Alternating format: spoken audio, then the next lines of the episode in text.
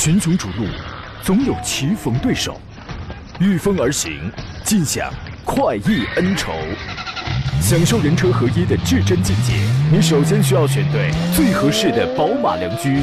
精彩汽车生活从这里开始。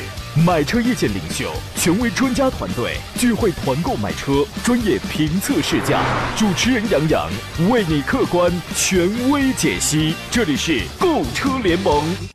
来，各位，周日的上午时间，欢迎收听 FM 一零点一山东交通广播，每天上午的十一点到十二点为您准时直播的购车联盟节目。我依旧是杨洋，在济南问候全省的朋友啊。这个周末呢有些清冷啊，让我们即刻体会到夏天已经是越走越远了，现在已经是秋的地盘了。有外出的朋友，此刻那么你就得多添点衣服了啊。即便是肥胖界的瘦子，如我，你看今天我也是长衫长裤长靴，啊，办公室里还有羽绒服呢啊。各位呢要注意天气渐凉，增添衣物。刚才我们那个呃视频直播间留言说，有朋友我也我也不知道这个是老听众啊还是新粉丝，说老师您帮忙砍价买车吗？是这样啊，帮忙砍价买车这个事儿我能办，但是这个不是我的本职工作。对于我们。节目的这个粉丝啊、听众来说，这个事儿对我来讲是一个比较简单的事情，好吧？但是呢，这个我的主持是一档是一档汽车节目的主持人，但是我可以帮你去砍价去买车，这个是没有问题的。对我来说很简单的事情，你自个儿只要你是山东的朋友啊，其他的地市的朋友，我的胳膊也不愿意，我也不愿意伸那么长。你去砍，你实在谈不动了，你跟我来讲，你先不要交钱，然后你跟你详细的跟我来讲一些详细的情况，好吧？包括你从哪儿找的是谁，哪个销售顾问。政策是什么？全款还是分期？你叫什么？你的电话是什么？OK，对我来说，我只需要给他们那个负责人，只要打个招呼，这个就可以了。其他事我就不管了。你你，因为你我们按照这个流程去操作的话，对我来说也是最节约时间的方式，我就不来回传，懂吧？那就是这样啊。这个今天节目呢，我们依然呃，所以说你如果需要的话，你抓紧时间你去谈，谈不动了之后，你来跟我讲。就这么简单的事情啊！今天节目呢，我们依然关注一下选车买车的问题。如果您遇到了这方面的问题呢，或者在关注一些新车的话啊，您呃，再或者您有买车需要的话，此刻节目热线呢是零五三幺八二九二六零六零或八二九二七零七零。另外呢，您还可以在山东交广的微信公众号里找到相应的菜单栏啊，来实现听广播与看视频直播。你可以啊给我打字来发送问题啊。另外呢，抖音直播呢，您现在可以进入到我的直播间，叫做杨洋侃车。第一个杨是木字旁，第二个杨是提手旁，单人旁侃哪山来侃。周末有时间的话，我们共同来互动一下。微信公众号呢，您也。可以搜索“杨洋侃车”，然后给他发送进去两个字呢，可以加入到我的车友微信群当中来。今天我们的互动话题呢，叫做“你的车是车展买的吗？”欢迎各位回忆一番啊！我我会准备有四份奖品，会送给四位朋友，分别有三位朋友可以获得江小红品牌的辣椒酱，另外呢，还有一位朋友可以获得神采竟然汽油添加剂，这是一个汽车的养护用品。上个周四的时候啊，我说过车展去买车的一些小妙招，比如说你要提前做好这个心理建设。你要确定好预算跟车型，有目的的去挑选，你不能到了那儿一百一千多台车子，然后您眼也花了，这个也说他这都这他的这个东西好，那个也说好之后，然后你就不知道了，对吧？提前做好心理建设。第二个呢，提前做好功课，你得到了那个时候，你得去判断它是真优惠了还是假优惠，你这个事儿你得提前做好判断的，对吧？第三，你得提前做好功课的。第三一个，所有所有的事情，商谈的所有的事情，什么政策的呀？还有这个礼赠的呀，包括这个提车的周期，要尤其今年这个提车的时间这块啊，确实是一个重点的问题啊，要全部落在纸面合同上。第四一个，对于某些厂商，他会推一些加装版的车型，你比如说他自己加装了个行李架，自己加装了个脚踏，完了之后呢，就给你把价格给你涨上去啊，给他定一个叫什么什么什么名字。那么你要去判断加装了这些东西对你来说有没有价值，或者说它值不值那个。差价值不值那个钱？这个你得自个儿判断。第五一个呢，哎，你可以尝试车展最后一天去。你比如说济南，济南今天就是最后一天，或者或者叫最后的大半天，对吧？今天下午的晚些时候，可能他们就车展了。但是你完全可以现在，或者是今天中午、下午早些时候去啊，没准这个就有可能会有利好。你要是您要是不相信的话，您可以试试啊。许呃许多多呢说这个你好威兰达这个车怎么样？我是一个女的，那天去一下就看好了这个了，是吧？家里有一个轿车，想买一个 SUV 作为作为家庭使用啊。让热线朋友等我一分钟。威兰达这个车你可以买，买个二点零升的就可以了，因为它是荣放的一个姐妹车型。它呢，我个人我是这样考虑的：广汽丰田的威兰达呢，本身跟一汽丰田的荣放两个就是姐妹车型是完全一样的，底盘一样，发动机一样，变速箱一样，哪儿不一样？长相不一样，价格不一样，细微的小配置上多多少少有点不一样。我个人觉得威兰达的性价比要更高一点，啊，你可能在有些人的心目当中觉得一汽丰田的这个牌子会更硬，是吧？无所谓，这个纯粹就是一个心理因素，其实是不存在这样的情况的，都是一样的产品，哪个价格稍微便宜点？威兰达的价格还可以，然后呢，威兰达长得呀要更加的运动，更加的犀利一点。配上啊这两款啊，这这两个车就看你选的是具哪具体是哪个配置，就是你有这个我没这个，我有这个你没这个，它就这样了。你要看好这个的话，我只推荐的是二点零升的版本啊，请注意我的推荐，好吧？你是可以考虑的，而且女孩开这个呢，我觉得，呃，比较运动，你是可以考虑的，养护成本、使用成本也都是非常的低啊。他说太感谢了，就看上长得好看，你这么一说就买它了，可以啊，没问题的啊。来，我们接通热线上等候的这位听众，你好，喂，你好，你好，电话接通了，您请讲。请请问一下，我买那个这个那个霸道日系商店霸道二点一四的排量，这款车怎么样？你现在这个车已经停产了，你只能买二手的了啊，就我现在都是买二手的。啊。你是哪一年呢？呃，一一七年的。一七年的，一七年的，那那这个车现在还是超级保值啊，跟新车也没差出几万块钱来，是吧？嗯，那新车，我有朋友新车要买，奔现在菲利菲斯塔这个车怎么样？您说的慢一点，我我我我有点听不太清楚，您这个口音比较的重，您说的慢一点。这个北京现在菲斯塔这个车怎么样？你你是怎么菲斯塔是吧？你是怎么从霸道跳到菲斯塔上去的？不是，我有个朋友，我现在手上有个菲斯塔，我想卖，这能卖多少钱？你手上有一个菲斯塔想要卖是吧？对，你那个菲斯塔值不了多少钱，你那个菲斯塔是几年了？呃，九年了。菲斯塔哪有哪有九年的菲斯塔呀？哦，没有没有年，是四四年。啊，对呀，哪有九年的菲斯塔？你那个四年这个车基本上最多最多还能剩五五折，最多剩五五折，要看具体车况的问题。五哦，好的好的，行行行，好好考虑考虑吧。对吧？因为菲斯塔这个车本身就它就不是个保值的车，但那个霸道是个很保值的车。你看的是一个三点三点五的霸道，还是二点七的？二点二点七升的吧？霸道哪有二点四的？二点七升的。啊，对呀，二点白的白的白的。那个不重要，二点七的霸道，那你要注意，四年前应该是已经换成了五 AT 的变速箱了，应该是换了。那个那个换变速箱还好一点，但是那个动力确实是弱。我在淄博，在淄博买的，淄博。这个问题，啊不，您说话我听不太清楚，好吧？那这个车的事儿就这样了啊。好嘞，好嘞，好嘞，好嘞，再见，好嘞，再见啊。这个 确实这个地方口音比较浓啊，这个我我有点听不太清楚。嗯，张伟说：“杨老师你好，九月二号的已经啊，九月二号中奖了，收到那个神采竟然添加剂了是吧？还未开封，谢谢您这抓紧时间开封啊，还给我拍了两个这个纸箱子的这个这个这个照片，抓紧时间开封用上呀，是吧？”呃，泰山英泰山英格松说准时打开收音机收听啊，热烈欢迎杨帅又出现在节目里。您这说的我就昨天没来，我就昨天没来。您说的我好我好像很久没来了似的。说呢，我的车呢是当年在车展上买的二点四的雅阁，当时就是听了我们的节目，杨老师建议的是吗？毫无犹豫的出手了。目前看运行良好，感谢节目，感谢杨总啊，谢谢。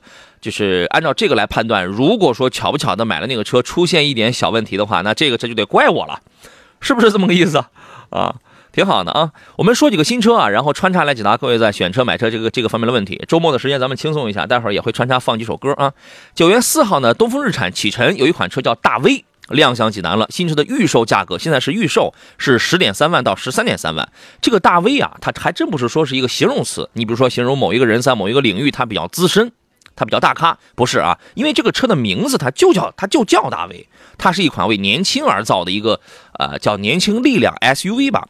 呃，但是这个车有这么几个亮点啊。第一，它的平台它的架构是启辰的 VSA 的这个架构。第二一个呢，它的这个长相啊非常的时尚，非常运动。现在年轻人买车那也看脸儿，对吧？星钻霸气的前脸，而且整个的这个车你从侧面来看的话，有点跨界的运动风格。呃，风阻系数是零点三零 CD 啊，这个风阻系数虽然比不了超跑什么零点二六。零点二四、零点二九，但是在 SUV 里边，零点三零的这个 CD 的风阻系数也算是小的了。这个车比较的宽，一米九幺七的车宽，在同级别里边算得上是领先的那一类。然后用的是贯穿式的尾灯，多维晶体的 LED 的这个车头灯，点亮的这个效果还是很有辨识度的。内饰方面呢，它有一个二十四英寸一体的大连屏，你知道吗？这个你可以想象，它有充足的想象空间，什么有六十四的有六十四种的这个氛围灯啊，还有五百四十度的立体环视影像。所谓五百四呢，就是说连这个车底啊，车底什么有一个小猫小狗啊，这个你也都能看得到，它是这么意思。然后呢，也用也它也用了 V Link 的一个星云智联系统，还有 V Pilot 自动驾驶辅助。这个 V Pilot 啊，就是相当于是日产家里那个 Pro Pilot 是一样的。也是可以实现什么零到一百五的全速域的自动跟车。它这它这个既然叫全速域，应当是零到一百五，因为现在行业里默认零到一百五十公里时速下的这种启停跟车叫全速域啊。它用的是一台一点五 T 的启辰 V Power 的一个联盟动力啊，呃，观测的零百是需要八点八秒，一百四十千一百四十千瓦的最大功率，然后升功率是九十三点三千瓦。应该说，这个动力满足一个家庭年轻人家庭使用的话，这个是完全足够的。而且这呃这台车的这个底盘调教是偏运动风格的啊，为年轻人打造了这么一个车嘛。正式上市之后，这个价格有可能会有惊喜啊！有兴趣的朋友，你现在可以提前到这个济南金石西路启辰大有成店，提前去感受，去这个试驾一下啊。另外呢，还有还有一个车呢，是在昨天，激情运动派大七座 SUV 中国重汽 VGV U75 Plus 正式的全国上市。这个车之前我们。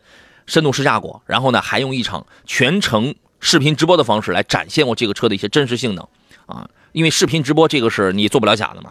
呃，正式发布了价格之后呢，奇趣山地版的五座车型是十三万七千九，七座版是十三万九千九，梦幻旅行版的五座是十四万三千九，七座是十四万五千九。这里边没有六座，但是这个车呢，实际上是有五座、六座、七座这三种座位你可以选的。啊，中国重汽呢是，这是中国汽车工业的摇篮跟旗帜了。从一九三零年创立到现在，已经有九十一年的这个历史了。它造就了很多的行业第一。这一次这款 U75 Plus 呢，代表着它已经要正式进军乘用车，正式进军 SUV 的这个领域了。这个那个上市会挺有意思，设置了国家非遗文化展示区啊，还请了这个文呃非遗文化的传承人泥塑大师到现场亲自去展示啊。另外还有什么车体彩绘啊，还有这个京剧国潮。这个发布会搞的吧，确实让人是耳目一新。动力方面，这个车是比较 OK 的，2.0T 的这个缸内直喷带350码的高压燃油喷射啊，然后呢，还有配的是第四代的 8AT 的这个变速器，8.2秒就可以破百啊。然后扭矩峰值这个比较漂亮，3 8 5牛米，就说这个车的中段加速是比较有力量的。通过我们之前的试驾来看，前麦弗逊后多连杆的独立悬架，刹车比较有力量，因为它用的是双缸制动卡钳，这个刹车是另行禁止的那一类，车比较大。它算得上是在十三四万当中比较真的就是比较大的那一类，四米八二的车长，两米八的轴距，第二、第三排铺平之后一千八百升，啊，然后在安全方面，主被动安全方面做了也比较到位，尤其那个 B 柱军用级的崩钢的这个 B 柱，主被动安全方面是比较出色的，各位也可以关注一下这台车子。好了，我们继续回到节目当中。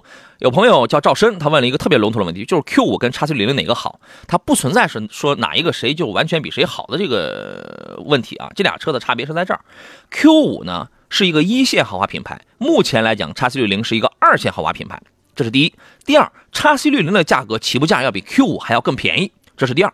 这是看你的预算的这个问题了。第三，叉 C 六零的性价比更高。是因为第一我价格便宜，第二我几乎是全系标配了主动安全驾驶，只不只不过是随着价格越往上走，它的配置就会越丰富而已。而 Q 五的话，你需要在某一些配置上它才开始具备，或者说你从低中低配就开始往上选装，它才有那些东西。它是这样，所以说区别是在这儿。如果呢你追求的是一个我要一个一线品牌的这种豪华跟这个面子，就是这车开起来都没问题啊。原来叉七六零是有着。共振，共振又带来了异响这样一个问题。但是从新款上来讲，它加了消音阀之后，这个问题现在已经很低了。呃，这个并发率已经非常低了。你也可以了解一下车主，你看看现在新买了新款的这个朋友，还有没有人反映这么一个问题的啊？然后，所以质量它都很稳定。第一就是品牌力，它这个不一样，品牌力呢也会多多少少会带来短期内的保值率方面这种差别。第二个就是就是什么呢？性价比，性价比这个东西啊，对于一些价格敏感的朋友来讲，你是要去考虑的。但是你我对价格不这个不敏感，反正我四十万五十万我都能掏。那对于这样的朋友的话，那么他可能就要换一个思路了。他是这么一个情况，好吧？不存在谁比谁好的问题啊。呃，十一年问的是呃这个迈锐宝二点零的锐动这个车怎么样？迈锐宝迈迈锐宝这个车你可以买的，迈迈锐宝 XL 的二点零 T 的这个车它没有什么大的问题，售后一般，售后一般啊。而且这对于这个品牌来讲，这它的这个售后问题几乎是个通病，你别遇上问题。你要是你要是遇上问题的话，尤其反映尤其反映那种就是一两次修不好的那种质量问题的话，他真的跟你扯皮扯得很厉害，啊，这个车性价比高，就这样。普罗旺斯说，三十三岁的女生买 CRV 还是买荣放？呃，您您这个年龄不足以决定你是要买 CRV 还是买荣放，这俩车的差别不在于年龄，不在于性别，它在于哪儿？一般来讲，CRV 买的多的是一点五 T 的两驱都市，荣放买的比较多的是都是十九万多的，荣放买的多的是两驱风尚，这两个车相比较。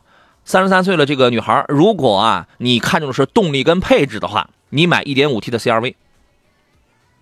如果你看中是动力跟配置的话，我我给你重复一遍，你买 1.5T 的这款都市版的 CRV。如果你看中的是我年里程比较大，我要的是油耗百公里稍微再能再低个零点几升，因为它低不了一升油了，差不出一升油来，百公里再低个零点几升，保养费用再稍微低个两百来块钱，你买荣放。它俩的核心差别是在这儿，而不是在于您说了我三十三岁我买个什么样的车，不是那样的啊。啊，Meltime 说我的车不是在车展上买的，总感觉车展车不是很便宜，最多送你一些东西啊，送你东西那不也等于是便宜了吗？你就怕什么呢？你你就怕，因为好几年前我就发现，而且我也说过这样的情况，我为什么让大家要提前要做功课？因为很好几年前我就发现，他有的车是把价格先涨上去，车展上再给你再给你优惠点儿后来你一算，要么跟平时一样，要么比平时还高，要么比平时就少不了几点儿你知道吗？啊，风的影子说，刚才的朋友啊，刚就刚才热线上那位朋友是吧？自己都说不清楚自己车的情况，不知道他到底想干嘛，笑死了啊！他可能说清楚了，但是他比较紧张，因为他这个说话呢带口音，就是我听不懂，你知道吗？啊。呃，A 大的问题是，杨老师你好，本来看的是2.5升的豪华凯美瑞啊，后来因为涨价了，又去看了2.0四驱的 URV 是吧？这俩车差价八万左右，对呀，看的是安全、省心、使用成本、性价比，能详细比较一下吗？这两个车呢，其实呃不会在安全啊、跟省心，包括使用成本这块存在很大的差别，呃，这存在很大的差别差距，但是在性价比这块，两者是有点这个差距的。凯美瑞呢，它更像是2.5的凯美瑞配 8AT，就是这个车开起来比较有。换挡的那种操控感了，它就比那个配 CVT 的变速箱它就要好一点了，呃，但是这个车呢，就是更加偏向于私有化一点，就是你对于空间，这个空间指的是舱内成员我乘坐的空间，包括后备箱我用的这个空间，叫乘和用的空间，你对于这个要求不是很高，因为它就是一个中级的，侧重于运动的，头顶的压力也比较低的这么一个运动车风的轿车。对吧？如果你喜欢就是开车的那种感觉的话，就是从驾驶这个角度出发的话，凯美瑞2.5比 URV 的2 2.0T 除了直线加速前者比后者慢点之外，整体的操控感要比后者那台中级 SUV 要更好。但是呢，URV 的实用性，2.0T 的370这个实用性确实是挺好的。你看那个大五座的空间，空间更加的宽敞，然后呢，这个后备箱也有一个更大的容积。所以你要看你的点是在哪里。如果你觉得一台凯美瑞我该有的操控性跟这个已已有的空间我已经完全足够的话，那这个就可以了，你也不用多花那八万块钱了。但如果你买一个 2.0T 四驱的 URV，它无论从能力、从实用性上，明显它会更高一些，对吧？那就这样，整体来说这八万呢也不少了，对吧？也不少了。这个凯美瑞它就是再涨价，它也涨不了八万，好吧？那你可以考虑一下。呃，谁与争锋说，我不是车展选购的，但我感觉应该比车展便宜啊，是吗？我的车已经一万公里没加惊人了，需要杨需要杨老师支持一下。呃，Tyson 说，杨老师现在有一辆三 GT，有辆昂克拉，想买一个七座，麻烦您给推荐一下。有辆三 GT，你那个昂克拉你可以置换掉了。嗯，但是要要看你是哪一年的啊。现在是这样，那个昂克拉呢，现在确实是没有什么存在的必要了。哎，你直接你可以，如果你的预算，你比如说咱就在二十多万的话，咱能压在三十一里的话。你可以拿那个昂克拉直接去置换一个像是七座的昂克威 Plus，或者是一个七座的低配的昂中低配的别克昂克旗，这个都是可以的。你考虑，就是说我想自己开豪开豪华品牌，带点操控的时候，你把那个三 GT 你留着就好了，因为三 GT 跟昂克拉一样都不保值。你但是三 GT 它的不保值，因为它底数大，它再不保值，那你要赔的话，它可赔得很。你把这个车留着，你把昂克拉直接换一个七座的一个二十多万、二十到三十万的一个七座 SUV，这个就可以。你同你同样也去换别克家里边，没准那还有好的政策呢，你考虑一下，好吧？呃，泰山迎客松说出点小问题也是厂家的事儿。对山东交通广播的节目组是高度信任，对杨老师的主持和对听众高度负责的专业敬业的精神点赞哦，谢谢谢谢谢谢。其实啊，任何车都会难免都会遇到一些小的问题，我遇到有问题的车多了啊，真是这样的啊。只要还是那话，瑕不掩瑜的话，这就最好了啊。呃，星期六说工地用，啊，Tyson 说谢谢啊，对吧？是不是咱们又启发一个新思路，把你的昂克拉换掉啊？星期六说杨老师好，工地用皮卡推荐几款。你要工地用皮卡的话，你现在就是主要还是以生产类为主吧，咱就别买那种什么长城炮那种娱乐型的了，你就还是什么长，你可以长城风骏呀，江铃的五十铃 D Max。对吧？就是这种生产工具型的，这一个是长城，一个是那个江铃五十铃，就是这种皮卡卖的还是真不错的。江淮的皮卡也可以考虑，但是江淮的皮卡，呃，那个江淮的皮卡重点是用在这个东南亚地区这个出口，它在那些地方非常受欢迎。还有还对，还有一个就是上汽大通，上汽大通什么 D 九零，D 九零那个玩意儿不就是皮卡加个罩子吗？它就成了一台 SUV 了嘛。就是上汽大通的这个皮卡性能也是真不错，你就考虑这几种就可以了啊。群雄逐鹿，总有棋逢对手，御风而行，尽享快意恩仇。享受人车合一的至臻境界，你首先需要选对最合适的宝马良驹。精彩汽车生活从这里开始，买车意见领袖，权威专家团队聚会团购买车，专业评测试驾，主持人杨洋为你客观权威解析。这里是购车联盟。我们有的朋友问的问题啊，都是很好玩儿。你比如说，有朋友问的这个电子挡把好用还是机械挡把好用？这个你没有选择权，你没有选择权，人家车给你出个什么样了，然后你就能，你就只能是用个什么样了。目前来讲，电子挡把已经成为了趋势了，已经成为趋势了啊！它谈不上谁更好用，只不过是谁的科技感，就是那种。这个这个这个，你看，有人一定是喜欢开那个机械挡把的，觉得哎，这才叫车，才有机械感觉，觉得它那个行程长，挡把行程长了之后，这才有 feel，是吧？感觉那个动作非常的帅。然后机械挡把呢，就要砰砰这样拨一下，顶多就拨两下。有很多的车，它的那个换挡的逻辑是让你拨两两下嘛，但是就是就感觉哎，差点意思。但是人有科技感，人有范儿。是吧？这个无所谓啊，这个不存在什么谁比谁好用的这个问题啊。还有一位朋友问了一个事儿，哎，我觉得也挺幼稚园的啊，说有了全景影像还用倒车影像吗？你但凡你你摸过车啊，你但凡你摸过车的话，你就会知道这两个是一样东西。一般来讲，有了全景了，那一定是带倒车影像的那个功能的。那不然的话，那怎么着？那还这个重复安装嘛？好吧。我们进入今天的后半段后半小时的节目当中，各位遇到了这个选车买车啊，或者对于一些新车呀什么有一些呃想法的，都可以跟我们来交流。我是杨洋，这里是周天为您直播的购车联盟的这个节目啊。大川说都是我问的，您是一位刚入门的汽车爱好者吗？挺好，挺好，挺好啊。这个呃选车买车问题，您可以拨打热呃不，您可以拨打热线，另外还可以在这个视频直播当中给我发微信来这个留言，这个都是可以的啊。呃，赵景奎说：“杨老师你好，一汽丰田奕泽这个车怎么样？可买吗？变速箱可以吗？它用的是 Direct Shift 这个变这个变速器。我曾经这个奕泽刚上来的时候啊，我在这个咱们长青内有一个有有一个场地，然后呢是比较，因为在场地试驾当中，你就可以该地板油该干什么，你就可以不爱惜这个车子，也有那个条件啊，什么绕桩啊，就是各方面，呃，这个车这个变速箱还可以，因为什么叫 Direct Shift，就是直接换挡，它这个档位的这个攀升啊还是比较。”平顺比较快的，二点零升配这个变速器呢，呃，没有什么很强的推背感，但是你能感觉到，哎，就像那个小水龙头往外呲呲的冒一个很细的水流，它不是很澎湃，就很细很均匀的那种水流，呲就是这样，有一定的驾驶感啊。这个车呢，就是销量比较的低嘛，但是特别适合什么小姑娘开啊。尤其那种猫耳朵的那种小尾灯啊，这个车非常的个性。后排空间实用性一般。内饰方面呢，呃，应该是前些时候刚刚做了一个中期小改款，是吧？原来没改款的时候，那个内饰配置非常的低，然后整个就是黑乎乎的，那就是那种，呃，虽然它上面也是有那个软的这个小很薄很软的那种小皮的这个覆盖，但整个的质感还是要差点意思。但是改款了之后，配置方面它是上来了。所以说，我觉得这个车呢，你如果想要一个。经济哎，这个车是很省油的，它的发动机热效率在百分之四十一，四十一多，好像是应该应该到不了四十三。经济平顺为主的，空间要求实用性不是很高，因为这个车没什么太强的实用性啊。然后呢，就是个性时尚的，哎，你这个车你可以考虑，但是但是多开几年啊。这个车由于销量不高，虽然它也叫它也是丰田，但是因为销量不高，这个车贬值也是挺快的，你知道吗？呃，L G G，然后说老师给评价斯巴鲁这个品牌的车，这个这个问题有点啊。丰田从来不指望着斯巴鲁挣钱，因为斯巴鲁的销量是一年不如一年，但是斯巴鲁的单车利润高。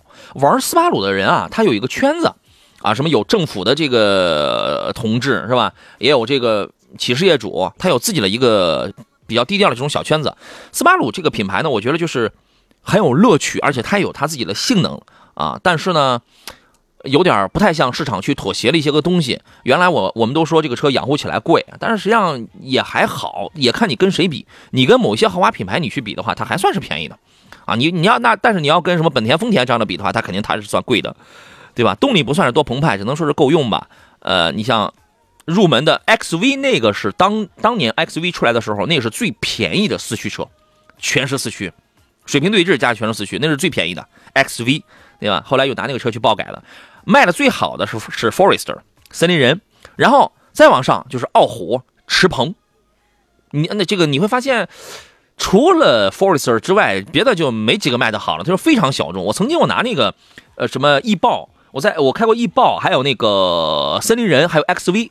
我开过这仨的这仨车的时候，都在那个张家口，就是就是二零二二那个冬奥会举办地张家口的那个学武小镇，就是今年春天还是去年冬天的时候，反正那边零下二十五度呢，零下二十五度的时候，我去试驾的这个这个车子，就是拿森林人爬那个那个坡，那个就是雪连雪加冰的那个坡，我估计得有个五十度左右，四四十五到五十度之间吧，蹭蹭的上，还拉了一车人。蹭蹭的上就非常 easy，它的这个四驱能力啊，跟这个发动机技术确实不错，啊，你要是喜欢的话，那么你就要接受这个车小众，你可以买，是可以的，啊。平凡的心问的是宝马五三五啊，宝马五三五是这个插电混动，它是插电混动，纯电续航能跑九十公里。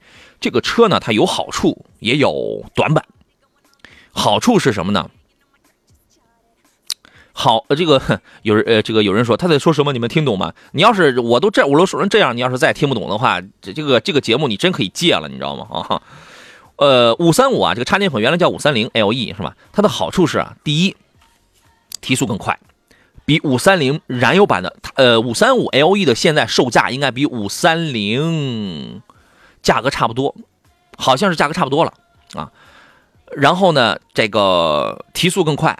第二呢，只要您家里能解决一个充电桩的问题，你每天的这个里程纯电的续航里程在在在在这个九十公里范围内，你就用电就好了，它很方便，很省，提速很快。也有缺点，缺点是第一，后备箱非常的小，因为整个那块大电池都在后备箱。第二一个呢，呃，这块电池如果出了，它应该是八年十二万还是八年十五万，我具体我记不太清了。然后呢？如果说是出了这个质保，如果电池一旦出问题的话，这个费用啊，大概是得八万还是十万块钱。所以呢，那你就要看你把这个钱是算在前边还是算在后边的这个事儿了。我这样说，你能你能听明白，对吧？就是这么问题。反正有优点也有缺点，但是但是但是这个车开起来真爽，开起来这个车性价比真高啊。所以说这个。你是我原来我很喜欢那个五三零 LE，我差点出手，知道吗？后来是家里因为充电桩的问题，这个拖了一段时间之后，后来就不了了之了。啊，这个车就是挺爽的啊。冷冰说：“杨老师你好，非常喜欢你的节目，谢谢。最近想买新款的汉兰达或者新款的塞纳，没有没有七座刚需，没有七座刚需，你看什么塞纳呢？对吧？估计一年也没有几次七座了满载的需求，平时也就四个人，很纠结，选汉兰达还是选塞纳呢？祝节目越来越火，谢谢。”您可能存在这么一个情况啊，就是说你现在觉得你没有七座的刚需，那你为什么要看一台 MPV 呢？你是为了人云亦云的凑热度吗？你是觉得这个车现在很热，所以我就我也跟着别人也挺喜欢。我曾经有这种感觉是什么呢？手办，我一开始我也不是很喜欢手办，但我看来，哎，我身边的朋友什么他们玩手办，哎，我仿佛我也很喜欢了。如果你是这种的话，我觉得没必要，这个没必要，因为我我已经戒了啊，但是。但是也不排除有另外一种可能，就说你现在觉得你不需要，以后没准某一个时刻你就真觉得你就真用上了。从舒适性上去讲，你几台汉兰达也比不了一台 MPV，你 G L 八也好，你塞纳也好，无不管是谁，你汉你汉兰达的舒适性都比不了他们。但是你平时你要不满载的话，你看一个塞纳那也挺奇怪的，是吧？也那这个也挺奇怪的。反正汉兰达这个你可以考虑。如果你真的你你就决定啊，我确实我就没有满载的需要，一年我也没什么，我要有这样的机会，我借一个车，或者我跟朋友换一个车，我租一个车，那都可以的话，你就买个汉兰达就可以了，好吧？就这样啊。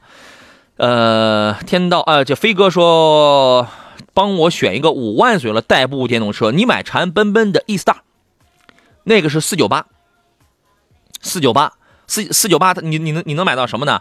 第一是四轮盘刹，标配四轮盘刹。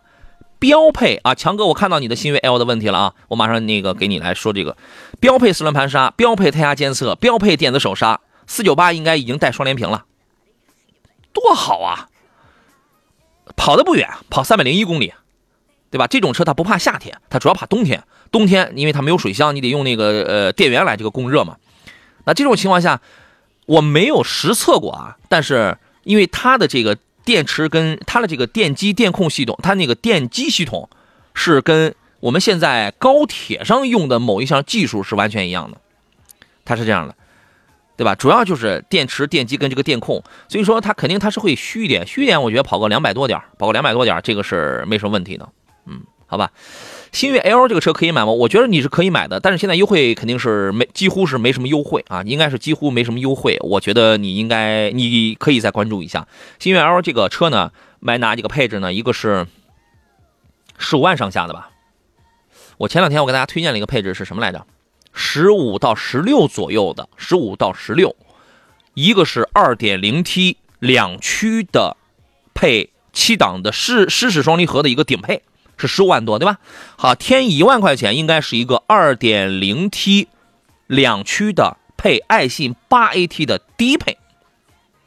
这俩要你，你会怎么来选？就是在配置上不一样，就是在配置上不一样。我不是说湿式双离合这个不能用啊，你有那个八 AT 的话，那这不更好吗？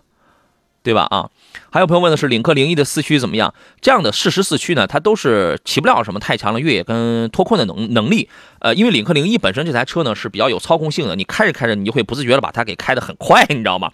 所以说这样的四驱更多的是，哎，你比如说在像现在这样的小雨的这种天气，起到一个安全、一个保障的作用啊！不要一提四驱就是觉得我不越野，咱们不用说一提四驱就非得是越不越野的事儿，现在很多四驱都越不了野。都越不了野，好吧？这个你可以去开这个，这个车没有这个没有问题。我我我是那个推荐了，你买哪个版本？你买那个哈喽版本，H A L O，你买这个配置啊。夜晚星辉说：“我总听人说红旗 H 九的热效率不如 B B A 好，能帮忙解惑一下什么是热效率吗？它代表什么？热效率就是发动机这个热的，指的是发动机机体能够快速去提高温度的这么一个效率值。”现在呃，已知的这个乘用车当中，热热效率最高的是一些混动车型，在百分之四十三，呃，也有品牌呃，这个什么燃油啊，什么插电混啊那些在百分之四十一。一般来讲，现在在百分之四十多一点的话，这就算是热效率比较高的了。它能实现的一个最大的好处就是省油，就是省油啊，好吧。所以说，你买一个车呢，没必要就这个眼神光盯着那一点热效率的这个问题。有的是，哎，你以为早些年的车，这个你不要说早些年，你以为现在了，满大街跑了什么？这个这个这个什么大大众的车，什么通用的车，你以为他们热效率高啊？那都不高。所以说，你要你你你应该你应该看的更广义一些啊。那个说听到了，也看到了，帅阳，谢谢你的解说，持续关注，OK。呃，郭宝强说周末听杨仔的节目很享受，我们一起上班，中奖的神采也收到了，感谢杨仔，祝节目跟杨越来越好，谢谢啊！我本来我还准备要放音乐，我还想自己我还想歇会儿呢，你知道吗？啊，这个好家伙，但是我们有很多的这个提问啊。风影说沈阳好，周末工作好辛苦啊，那就再麻烦你一下，不麻烦呀？什么事儿啊？同事有一个前轮胎卡破了，想问一下，嗯，换一个轮胎就可以吗？什么意思啊？我没听明白，我没听明白你这玩意儿。对吧？你你正常情况下，你那个轮胎要是破了，你尤你尤其是胎壁啊这块如果比较的深的话，那那这个轮胎你肯定就得换了。换完之后直接搞一个动平衡，对吧？人家那个专业的地方，他的手段很专业的。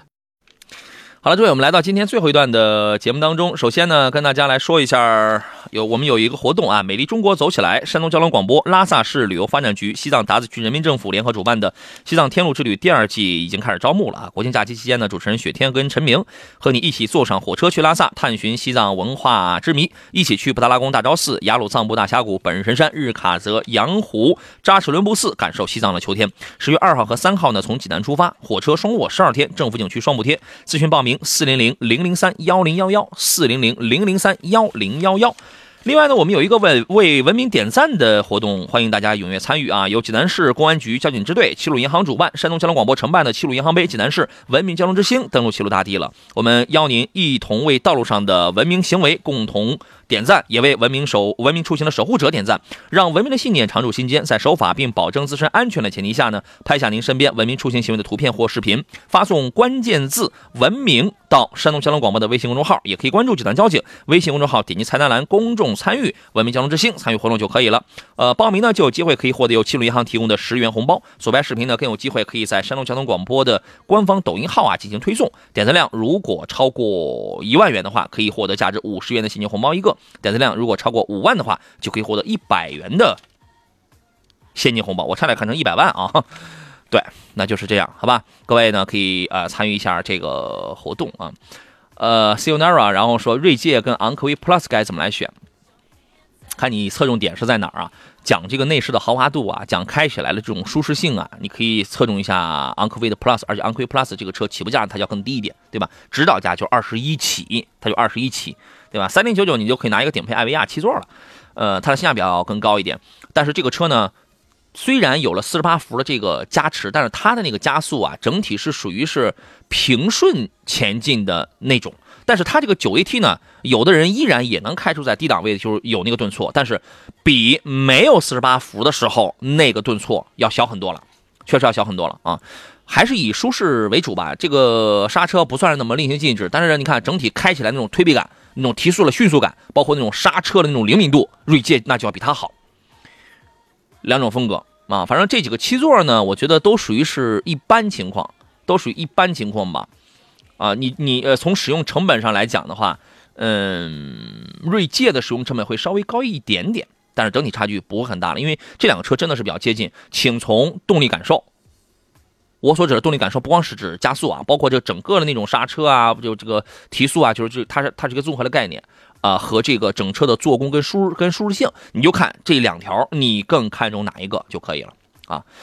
呃，陈英俊说，传祺 GS 四 Plus 2.0T 怎么样？这个二二点零 T 的这个 Plus 呢，用的是它这个新款的动力啊，动力肯定不是问题，但油耗也随之上来了。呃，内饰方面比较豪华，既有奔驰的影子，就是现在 GS 四啊跟 GS 五啊，这个整个的这个内饰都是有奔驰的这个影子。我觉得这个车你可以观望，因为它刚出来没有一个月，你可以观望一下，动力肯定不是问题啊。还有朋友说说一下辉昂吧，辉昂这个车性价比很高啊。这个车呢，它就是跟奥迪 A 六是完全一样的平台，完全一样的底子。你说发动机、变速箱还有这个底盘，这俩都是完全一样的。但是，但是你看差价至少十万，差价至少十万啊，对吧？就是同东西不同命啊，它就是这么个情况。它性价比非常高，尤其是上一代的时候，上一代那个时候是二十四、二十四左右起裸车。这个就性价比它就很高了。现在你三十左右也是能办完的，但是你它比 A 六至少要便宜个，你按办完的价格，那你就可着小将近十万块钱嘛。这个车你可以买，买来之后很低调啊，路上没也没大有人认识啊。基本上很多人会觉得，你看，哎，这哥们儿就开了个帕萨特吗？哎，感觉又不太像是吧？啊，他只有低调内敛、低调奢华有内涵的人才能真正享受得了那个啊。明天你好说，帕萨三三零到底有没有颗粒物捕捉器？你这个疑问是从哪儿来的呢？你这个疑问有啥必要呢？哎，我也就不跟你这个多唠了。呃，百分之九十以上的概率有，啊，就看你幸不幸运了。我说过无数次了，你要听节目，我说过无数次了。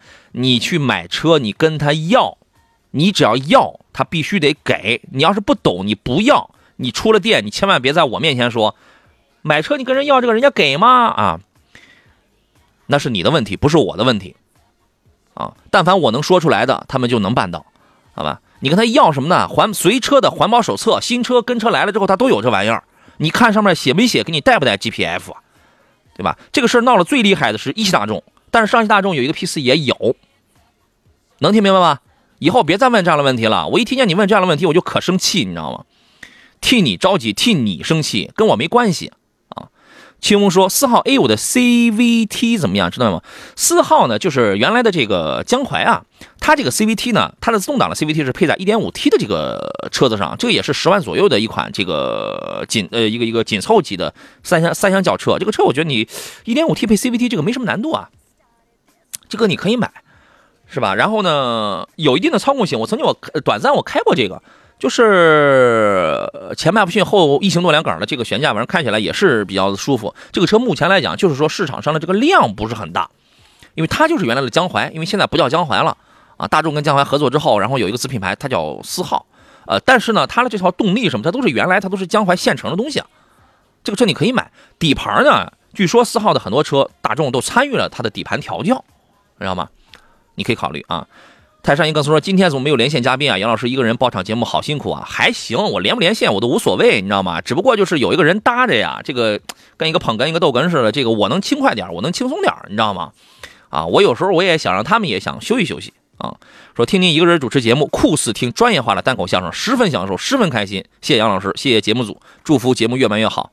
人啊，就是这个年龄大了之后，你发现你的精力跟体力都有点顾不大上。虽然不，咱不是倚马，呃，咱不是倚老卖老啊，就是你确实，你跟你二十来岁的时候那个状态就不太一样了。你现在你你一个人你叨了叨啊，这个你的嗓子明显你就会累啊。我也想像人家就是那么的。比较有设计、有创意的啊，说两句话放个音乐，说两句话放个音乐，对吧？多轻松啊，一样领工资是吧？没准工资还更高，那这多轻松啊，对吧？对吗？对吗？导播老师，要不咱们来一首啊？要不咱们放一首嘛？是吧？不能够啊，这个大家这个需求这个问题实在是太多了啊。呃，也也也有朋友说这样听起来更纯粹啊，谢谢，是更纯粹啊，我就为了你们，我愿意，你知道吗？啊，奥皇说老师啥时候来个 MPV 的大测评啊？比如说是库斯图啊、嘉华、塞纳、G L 八、艾力绅、奥德赛的都搞一下。哎呀，就是我要是有这个足够的时间啊，我就挨个给他们这几家我都打个电话啊，约同一个时间把车全都送来。这个事儿不难办啊，因为我们单位楼下停的试驾车最多的时候就都是我的，最多的时候停五六台啊，呃，不，没有没有，四四五台。啊，你别说多了之后，让人家这个有有有关部门的这个老师听见了，好怎么着？这个楼下原来那几个车全是你的，全是你占的车位啊，这个是吧？来一个大横屏啊，这种你需要时间，也需要有一些机会啊。所以说，对更简单的是你逐个去，逐个去，这个比较好弄一点，你知道吗？啊，呃，奔波儿小爸爸哈说，汉兰达、陆放的混动这俩车，你现在要稍微的。慎重一点，稍微慎重一点，好吧？和叉 T 六、昂克七的二点零 T 加九 AT 该怎么样？山东地区的担心机油乳化，嗯，这说明你知道这个问题啊。这个机油乳化呢，因为厂家现在丰田厂家没有任何的，他第一他他没有承认这个事儿，第二他没有任何的技术手段去解决这个事儿，目前他没给啊。反正反正我牌子硬，反正我卖的好，对吧？那么你所以说你这个消费者，你的如果你的膝盖你直不起来，你就想要跪下的话，你只有一个办法去缓解他娘胎里带的这个病。你多跑，每天多跑，所以说这也就是我为什么我说，哎，他适合那种一天能跑个百八十公里的朋友，它适合这种，我是这个意思，知道吧？它确实在这个经济性上它会更好一些。所以说你只看到说是机油盖乳化，哎呀，这机油盖乳化算个毛线啊！机油盖乳化它只是代表你汽油你机油里有可能有点水水汽顺着曲顺着曲轴箱通风给它带上来，在机油盖这遇冷，哎，它遇冷热一交替，它这个乳化了。背后的问题呢？背后的问题证明你里边有水啊！还有一个更加重要的是，为什么有人拔出机油尺来，它里边有浓浓有浓烈的汽油味？是因为你的汽油掺进了机油啊！